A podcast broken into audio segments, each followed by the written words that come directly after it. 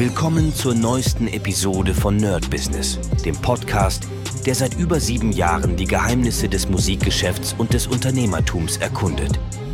Dein Gastgeber, die Sade, führt dich durch eine Welt voller Musik, Business und inspirierender Interviews. Bereit, das Business in der Musik zu rocken? Lass uns eintauchen. Hallo und herzlich willkommen zu einer brandneuen Folge vom Nerd Business Daily mit Melissard. Und heute gibt es das Thema mh, hm, ein bisschen Werbemaßnahmen und natürlich auch Zeitfaktor.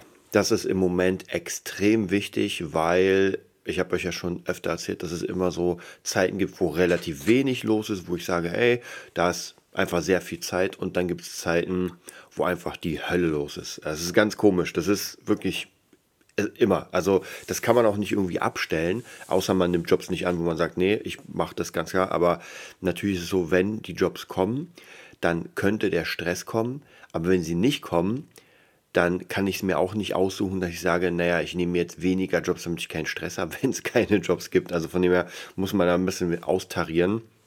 Und das ist manchmal gar nicht so leicht. Und gerade wenn man noch ein paar Side-Projekte hat, sage ich mal, dann könnte das wirklich schwierig werden, denn ja, dann ist die Abwägung wichtig. Und mein wichtiges Zeitprojekt ist ja unter anderem natürlich auch der Podcast, das ist vollkommen klar. Ähm, deswegen habe ich jetzt die letzten Tage nicht geschafft, jeden Tag was hochzuladen. Ich versuche es trotzdem, auch deswegen, weil mein Workflow gerade komplett äh, den Bach runtergeht. Also das, was ich immer erzähle, 6 Uhr aufstehen, Stretching, ganz gemütlich, das schaffe ich im Moment nicht, weil ich gar nicht so früh schlafen gehe. Hm. Weil einfach viele Jobs sind und einige Jobs kann ich gar nicht früher machen, zum Beispiel dass äh, diesen Job, von dem ich euch erzählt habe, mit den äh, Kursen, die von 18 bis 22 Uhr gehen, die kann ich gar nicht früher machen, weil die Zeit ist ja so gewählt. Das bedeutet, ich bin so gegen, naja, ich sag mal 11 zu Hause und dann brauche ich noch ein bisschen Zeit, um runterzufahren. Naja, und dann ist schon 12 Uhr und dann sechs, nur sechs Stunden schlafen ich schlafe ja nicht sofort ein. Das wird natürlich ein bisschen schwierig und das ist einfach nicht möglich. Das heißt, da muss ich auf jeden Fall sehr krass abwägen, wie ich es am nächsten Tag mache. Heute ist Freitag. Ich hatte ja gestern genauso einen Kurs. Jetzt 8.45 Uhr. Ich habe bis 8 Uhr geschlafen, weil ich das einfach brauchte.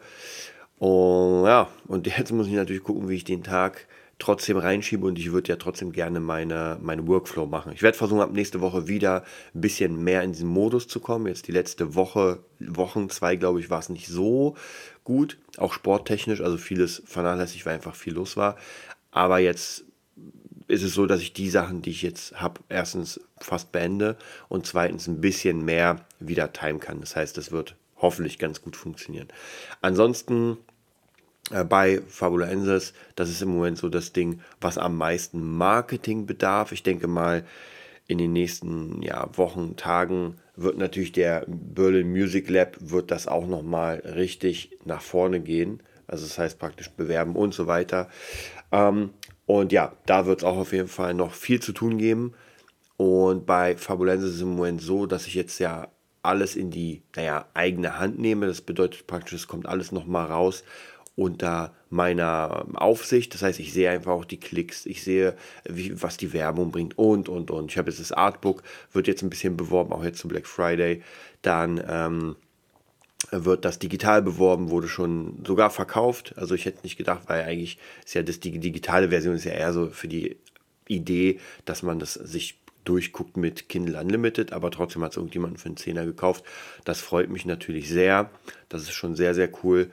Und jetzt kommen verschiedene Werbemaßnahmen, unter anderem natürlich TikTok, Insta, Pinterest ganz wichtig, dass ich da anfange, auch durch die KI natürlich, die hilft da ungemein. Ich versuche jetzt praktisch so kleine Mini-Geschichten zu bauen, die, naja, zwei Minuten lang sind, die so ein bisschen in die Welt einführen. Geiles Bild dazu, dass man das auch optisch sieht, natürlich passend zur Geschichte und eine AI spricht das ein und darunter gibt es einfach einen coolen Soundtrack meistens von Envato Elements, weil äh, da brauchen wir nicht irgendwie was selbst komponieren, sondern das ist ja wirklich so random, unterschwellig, das reicht vollkommen.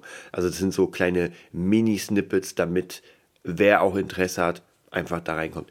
Ich denke, das könnte die nächste, das nächste große Ding für Fabula Ensis sein. Wir gucken mal, wie es da aussieht. Wichtig ist, immer wieder Ideen zu haben. Und ich hatte letztens äh, Cora, die auch schon hier im Interview war, im Studio, habe ihr mal so erzählt und gezeigt, diese ganze Welt von Fabulensis, da war sie sehr geflasht, so was alles da ist. Also Hörbücher, Bücher, äh, ein Artbook, noch ein Artbook und äh, Soundtracks und Karten und so weiter. Also, dass einfach so unglaublich viel da schon da ist. Aber auch ich habe ihr gesagt, und vielleicht, wenn, wenn jemand von euch in der Szene ist, in der Buchszene, kann mir gerne unter info.nerdbusiness.de schreiben.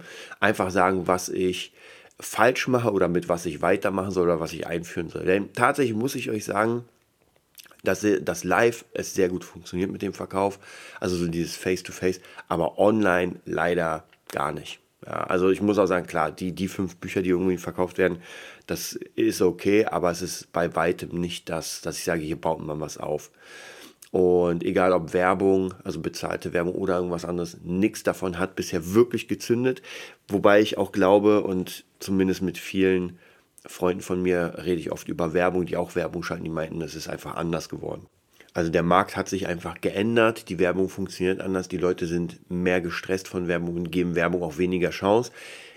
Muss ich sagen, ist bei mir auch so bei YouTube, wenn ich die ganze Zeit, also gerade wenn ich diese ganze schrottgemachte Coach- Werbung sehe, das nervt mich richtig krass. Also, das ist einfach, also, ich muss euch ganz ehrlich sagen, die, das war schon vor einigen Jahren so, dass die Leute einfach unglaublich schlechte ähm, Werbetrailer gemacht haben und heute ist das nicht besser. Das ist einfach mit irgendeiner billigen Kamera aufgenommen, nicht mal gut ausgeleuchtet, nicht mal gecolor sondern wirklich so, als würde ich jetzt hier in meinem Schlafanzug ein Video machen, ein bisschen durchgeskriptet und erzähle den Leuten einfach, einen Scheiß. Ja, ich erzähle denen wirklich einfach einen Scheiß, weil das, was die als Werbe, äh, wie soll ich sagen, als Werbeversprechen machen, das ist lächerlich. Und irgendwelche Auszüge von Digistore, die ich mir gefälscht habe, mit Tausenden von, weiß was ich was, oder jemanden ausgehen, das ist äh, nicht so schwierig. Also von dem her, da müsst ihr einfach höllisch drauf aufpassen. Und gesagt, mich nervt es auch sehr, diese ganzen Sachen, weil sie einfach nicht funktionieren. Ich habe schon vieles mitgemacht, habe ich euch ja schon mal erzählt.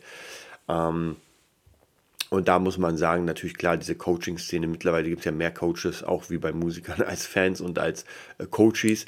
Aber ja, das ist schon, muss man sagen, wirklich, wirklich krass, was da kommt. Ich kann mich noch an eine Werbung, das war an Lächerlichkeit nicht zu übertrumpfen. Da hat jemand seinen Kurs und sein Buch angepriesen und hat das Buch dann praktisch, erstmal darüber geredet und hat das Buch dann nach oben gehalten. Also es wurde so, von unten kam es hoch ins Bild und der hat irgendwie so eine Vorrichtung gehabt, dass, und das sah wirklich lächerlich aus, ähm, dass hinter dem Buch so eine kleine Ablage war und da hat er zwei Teelichter auf. Man hat so ein bisschen die, die, die Ränder der Teelichter gesehen. Das heißt praktisch, er ist damit hochgegangen mit, mit diesem Buch und da hat man gesehen, wie hinten so zwei Teelichter brennen.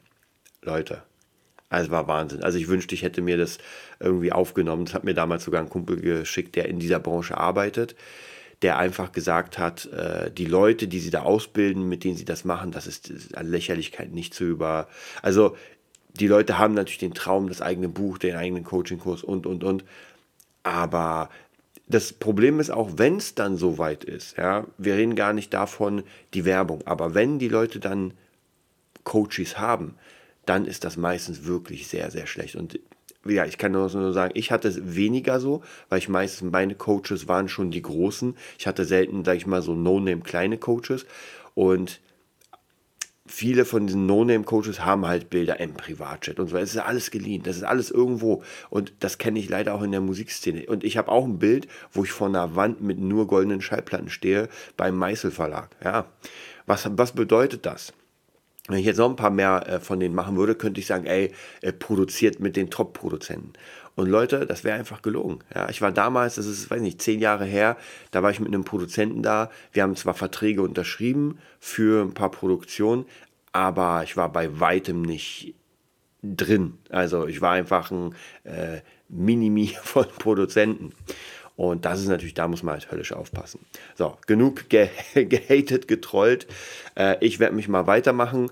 Also an sich, es sieht alles ganz gut aus. Es geht alles in die richtige Richtung. Der Workflow wird nächste Woche wieder reingebracht. Ich freue mich sehr auf Weihnachten. Ich habe euch schon erzählt, ich freue mich auf, mega auf den äh, Heldenweg. Ich muss euch aber tatsächlich gestehen, es ist noch nicht in trockenen Tüchern sozusagen, aber ich finde meinen alten Heldenwegen. Ich finde nicht im Moment zumindest meinen Ordner mit äh, meinen 10 Jahres Heldenwegen. Die muss ich echt mal noch irgendwo hier suchen. Werde ich finden, keine Sorge, weil basierend darauf will ich natürlich gucken, was ist passiert. Also so den ersten Tag will ich mir das aufmachen und gucken, okay, von den ganzen Sachen, die ich erreichen wollte, ähm, was ist, was hat funktioniert und darauf basierend bauen wir den nächsten Plan. Ich wünsche euch was, bis bald. Das war's für heute bei Nerd Business, dem Podcast, der dir zeigt, wie du in der Musikbranche durchstartest.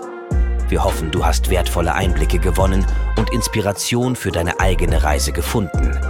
Vielen Dank, dass du dabei warst. Vergiss nicht, uns zu abonnieren und mit deinen Freunden zu teilen. Bis zur nächsten Episode. Stay tuned and keep rockin'.